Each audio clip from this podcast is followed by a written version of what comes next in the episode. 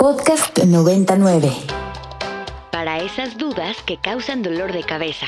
Para esas confusiones que tensan sus músculos. Tome Chill Pill. El alivio inmediato a sus dudas sobre la salud del cuerpo y la mente. Chill Pill.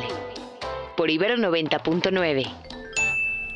Y bienvenidos una tarde más de Chill Pill. Como cada jueves los saluda Daniela Chinchilla en vivo desde cabina y con el gusto de estar con Leonor García como cada jueves. Leo, bienvenida. Hola Dani, muy buenas tardes, muy buenas tardes a todos nuestros radioescuchas. Bienvenidos a una dosis más de medicina radiofónica. Ya es jueves, Dani. Ya sé, jueves. Ojalá que. Si no fuera mamá, me iría a tomar algo rico, la verdad. Así que vayan ustedes que pueden. Ah. A disfrutar este jueves, pero antes con, con información que cura aquí en Chilpil. Gracias por sintonizarnos y no olviden contactarnos. Así es, Leo, les recordamos nuestras redes sociales.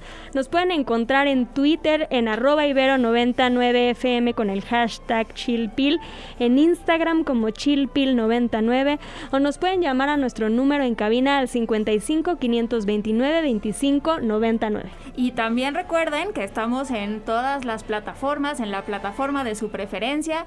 Ahí pueden recordar sus contenidos favoritos de programas pasados. Cualquier duda, cualquier cosa, ya saben en el poder del dedo para regresar a la información que les haya parecido interesante.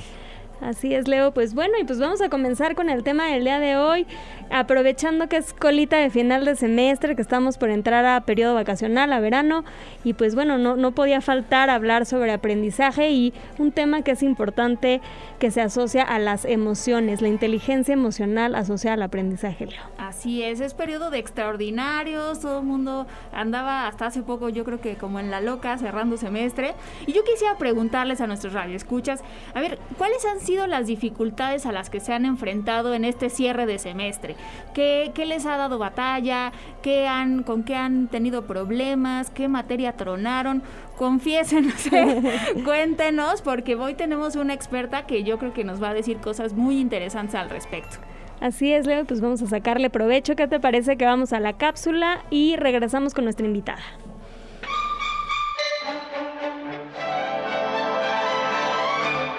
Fácil es sentirse bien. Un vaso, agua y ya está. Aquí te traemos tu cápsula. Durante mucho tiempo se ha creído que el éxito académico estaba ligado solamente al cociente intelectual. Sin embargo, hoy en día, gracias a los estudios de la neurociencia, sabemos la influencia que tiene la inteligencia emocional en el rendimiento académico. El bienestar personal y por lo tanto la inteligencia emocional tienen un papel fundamental desde edades tempranas, no solo en cuanto al rendimiento escolar, sino también en cuanto al éxito profesional y al éxito en la vida personal de cada uno. Goleman define la inteligencia emocional como la capacidad de reconocer nuestros propios sentimientos y los de los demás, de motivarnos y de manejar adecuadamente las relaciones. Esto quiere decir que alguien con una fuerte inteligencia emocional tendrá las siguientes capacidades basadas en las cinco dimensiones de esta competencia, autoconocimiento, autorregulación, motivación, empatía y habilidades sociales. Tener la capacidad de expresar y controlar las emociones representa una ventaja para los niños y jóvenes en cualquier etapa que se encuentre, ya que fomentará su capacidad de aprender, comunicarse, ser creativo, tomar decisiones, relacionarse con otros y ser un mejor profesional que pueda sobresalir no solo por su intelecto, sino también por su competencia emocional. Feliz sin dolor, feliz sin dolor, feliz sin dolor todo el día. Venir al consultorio te devuelve la energía. Y el día de hoy tenemos en el consultorio a Joana Flores Alvarado. Ella es egresada de la licenciatura en psicología de la Universidad de Anáhuac. De igual manera hizo una maestra en maestría en psicopedagogía por la misma universidad y tiene una especialidad en terapia familiar y orientación vocacional. Ha laborado como coordinadora de psicopedagogía en el Kinder Edelweiss en el Departamento de Orientación Vocacional y Programa de Apoyo Académico de la Universidad de Anáhuac también. Y actualmente imparte clases en la Facultad de Psicología de la Universidad de Anáhuac y en el Programa de Desarrollo de Habilidades para el Éxito Académico del Instituto Tecnológico y de Estudios Superiores de Monterrey, Campus Santa Fe. Joana, bienvenida. Muchísimas gracias por aceptar esta invitación a Chilpil. Hola Dani, hola Leo, ¿cómo están? Un placer estar con ustedes. Ay, gracias, Joe. Y bueno, pues platícanos, ¿cómo se vincula la inteligencia emocional con el aprendizaje? ¿Por qué es tan importante y, y cómo es que ha tomado tanto auge en los últimos años, ¿no?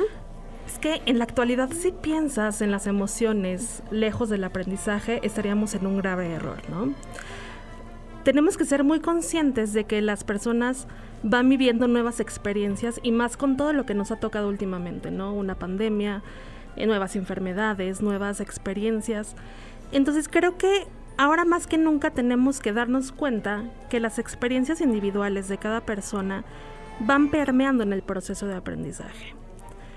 Si nosotros cuidamos las emociones, si cuidamos el autoconcepto, si cuidamos la autoestima de las personas, vamos a tener personas que aprenden mejor, que tienen mejores, mejores experiencias al momento de acercarse, ya sea a las carreras o a nuevos aprendizajes en la vida diaria. Entonces tenemos que ser muy conscientes de las emociones y darle fuerza a estos chicos que están pasando por, pues, por cosas que a lo mejor nunca pensamos que iban a suceder, ¿no?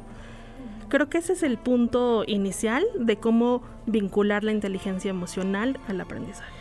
Y sabes que yo ahorita que te, escucho hablar de esto, pensaba en que también nos toca tomar decisiones sobre el resto de nuestra vida en etapas súper tempranas, ¿no? A los 17, 18 años.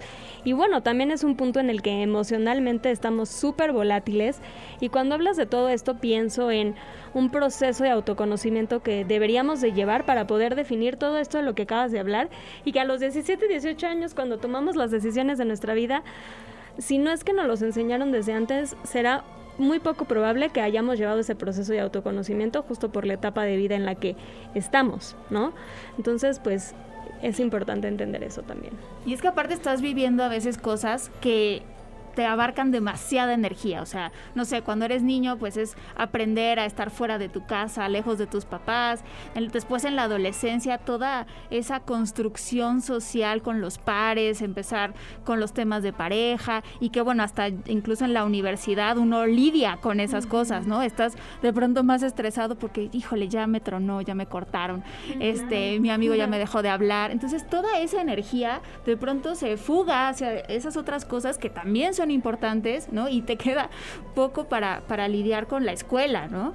Entonces, Joana, dinos, tú, tú eres experta en esto. ¿Cómo, hacer un, un, abordaje integral para acompañar a los adolescentes? Porque supongo que, o sea, no te puedes meter tanto a lo mejor en la vida personal y en que si ya me cortó, o que si ya me dejó de hablar mi amigo, o sí, no sé, ¿cómo los, cómo los acompañas? Fíjate que en últimas fechas, bueno, te cuento un poquito el contexto. Trabajando con estos chicos que están en estatus de reprobación muchas veces me doy cuenta que lo más importante para ellos no es precisamente el pasar una materia, ¿no? Trabajas con universitarios, ¿verdad? Exactamente, estoy a nivel universitario. Eh, para ellos no es lo fundamental pasar una materia, sino más bien comprender qué es lo que está sucediendo en su entorno para así tener la energía necesaria para ahora sí obtener mayores conocimientos. Últimamente lo que hemos destacado es poder guiarnos en la parte emocional, poder visualizar la parte física e incluso hemos metido estrategias de, mm, de concentración ligadas a, poder este, meditar.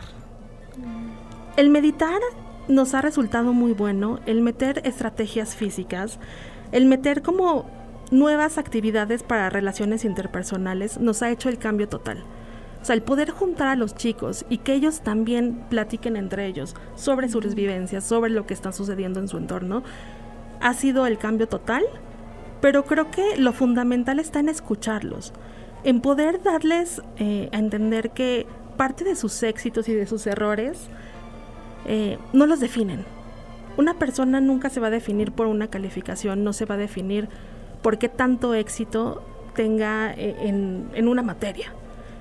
Sea, eso creo que al final de cuentas o de la carrera no va a ser lo, lo, rescatable, sino la manera en cómo se relaciona con los demás, la manera en cómo aplica los conocimientos que va obteniendo. Entonces creo que es importante rescatar las competencias en general. Oye, yo, y en esta línea, este, me gustaría compartirles que esto que dice yo al final ese me parece súper interesante porque cuando he tenido la oportunidad de trabajar con este tipo de alumnos, de verdad, de verdad, les cambia completamente el autoconcepto, la autoestima, cuando de entrada les dices, yo sé que este es un tema probablemente más emocional o de autoconocimiento que cognitivo, ¿no? O sea, como de yo sé que no, no, yo sé que no es que no tengas la capacidad intelectual para responder a la, a la demanda académica a la que te estás enfrentando, sino probablemente es un tema más de autoconocimiento en términos de estilo de aprendizaje, de cómo estás distribuyendo tu tiempo, ¿no? Como de administración del tiempo, de muchas otras cuestiones que no son precisamente asociadas a la parte intelectual, que eso además suma una carga o un estigma eh, dentro de su desarrollo profesional y académico. Y resignificar la evaluación. Creo que eso en México en general es algo que tenemos muy mal, porque o sea, a veces queremos el 10 por el 10, sin importar si aprendimos o no. O sea, eso es lo de menos, ¿no? O sea, el punto es que quiero mi 10.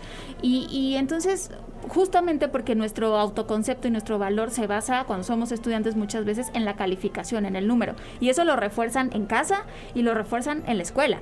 Entonces, creo que cambiar este, esta idea que tenemos de las calificaciones y saber que si sacaste un 7, un 8, un 9, pues quiere decir que necesitas aprender un poco más, pero que eso no te define como persona.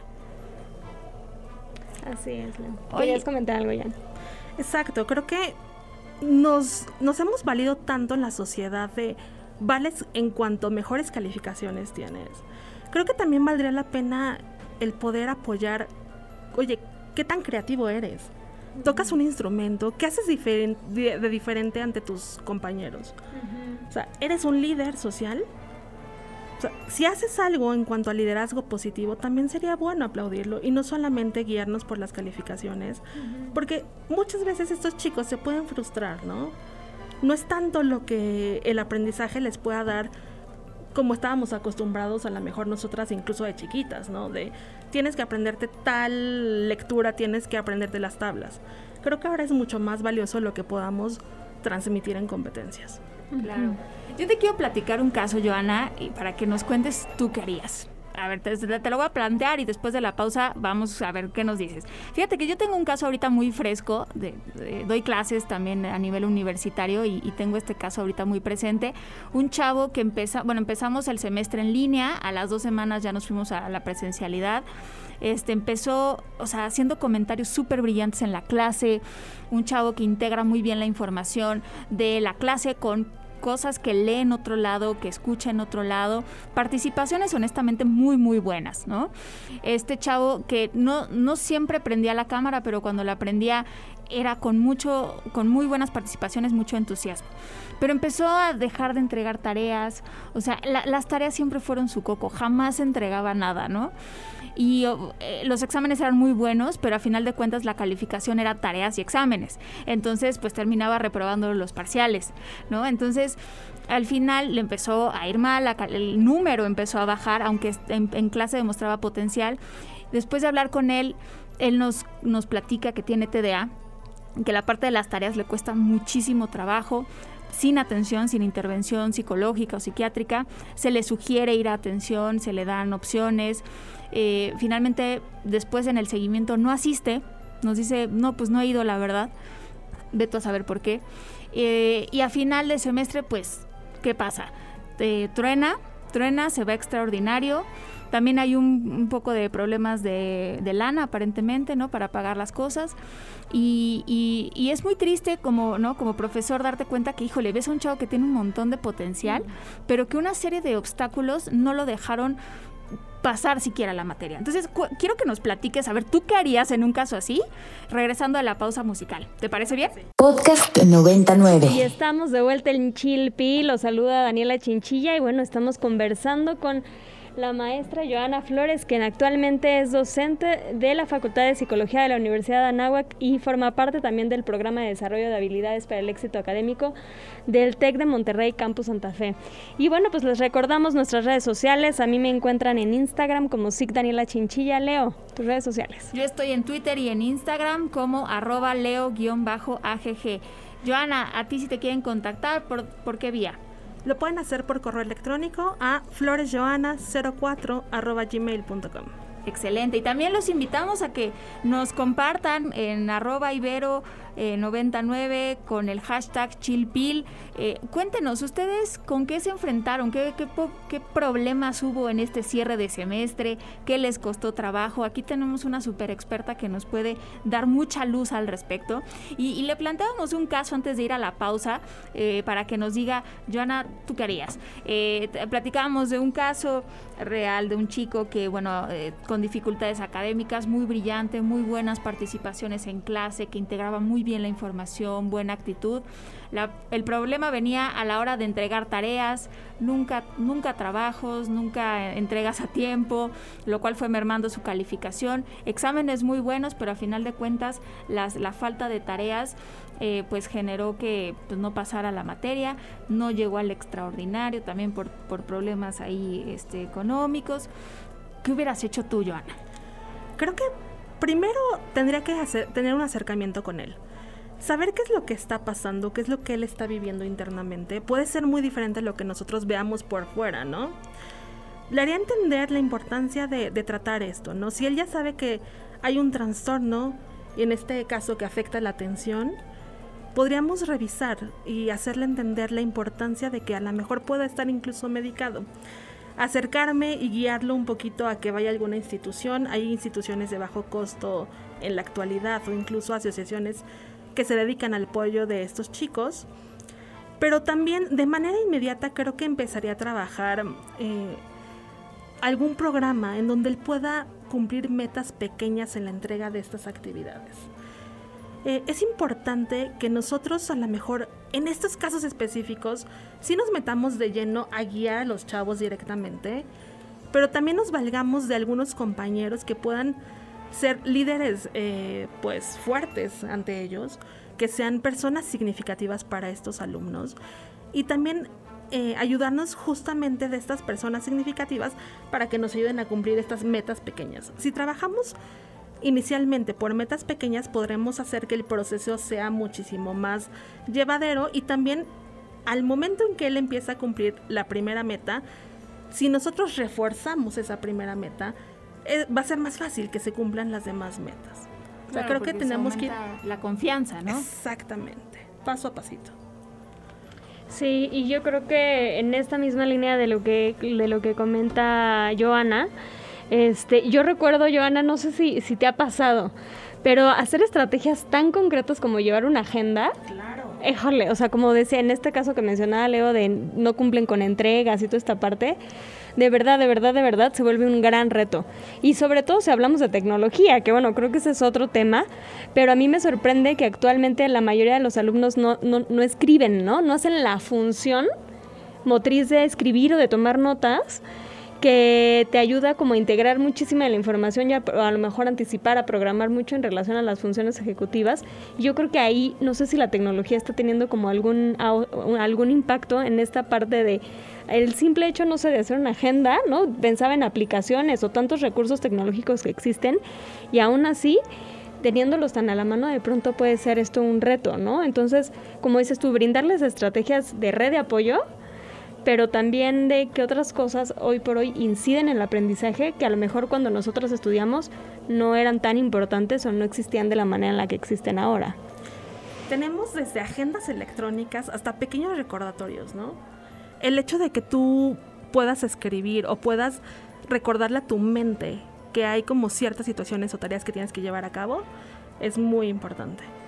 O cuando revisamos la rúbrica de evaluación, ¿no? O sea, estos porcentajes de esto, o sea, puedes no entregar esta chiquitarea, este esta, esta revisión de lectura y X, no pasa nada. Pero si no entregas el ensayo final, o sea, eso es definitivo en tu calificación. Entonces enfócate en ese, ¿no? Enfócate en eso, o sea, esa parte de gestión y autorregulación. Y autorregulación. Esta es muy importante. Creo que podrá, ahí podríamos eh, encontrar nuevamente la inteligencia este, emocional, ¿no?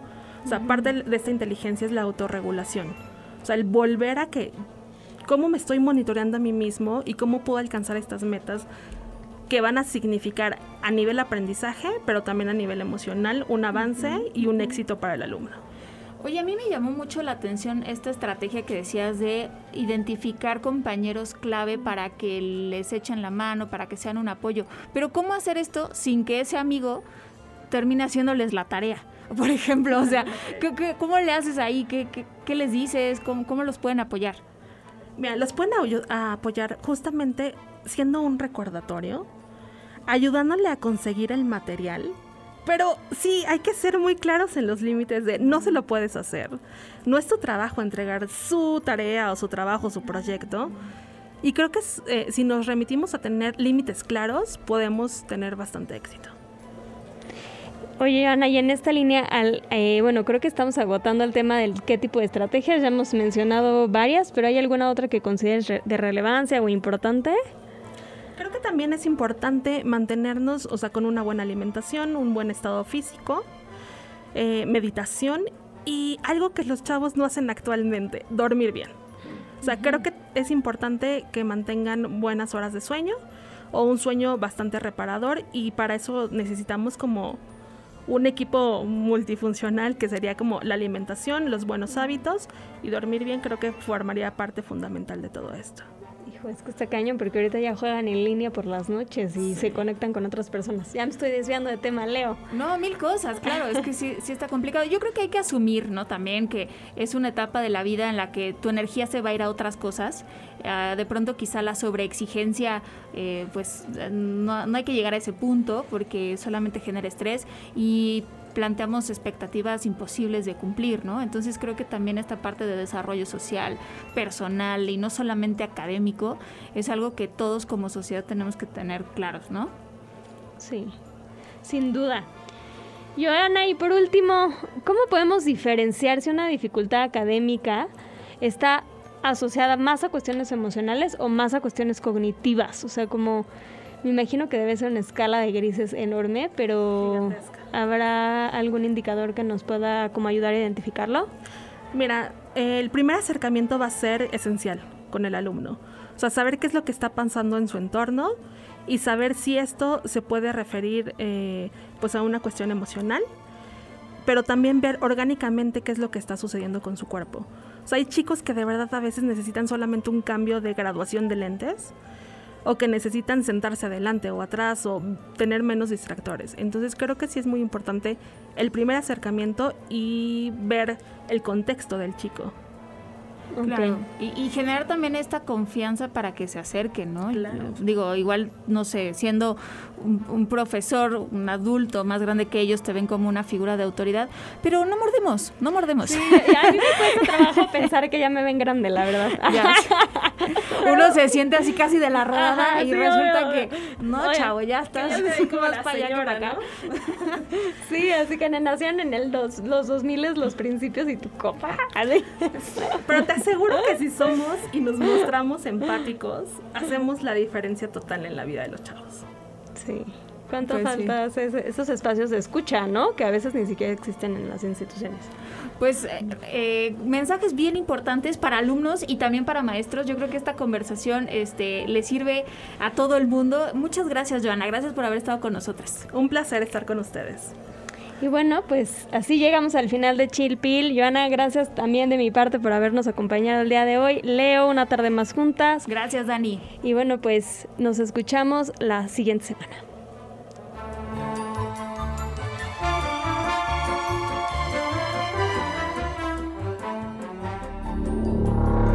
Para más contenidos como este, descarga nuestra aplicación disponible para Android y iOS o visita ibero909.fm.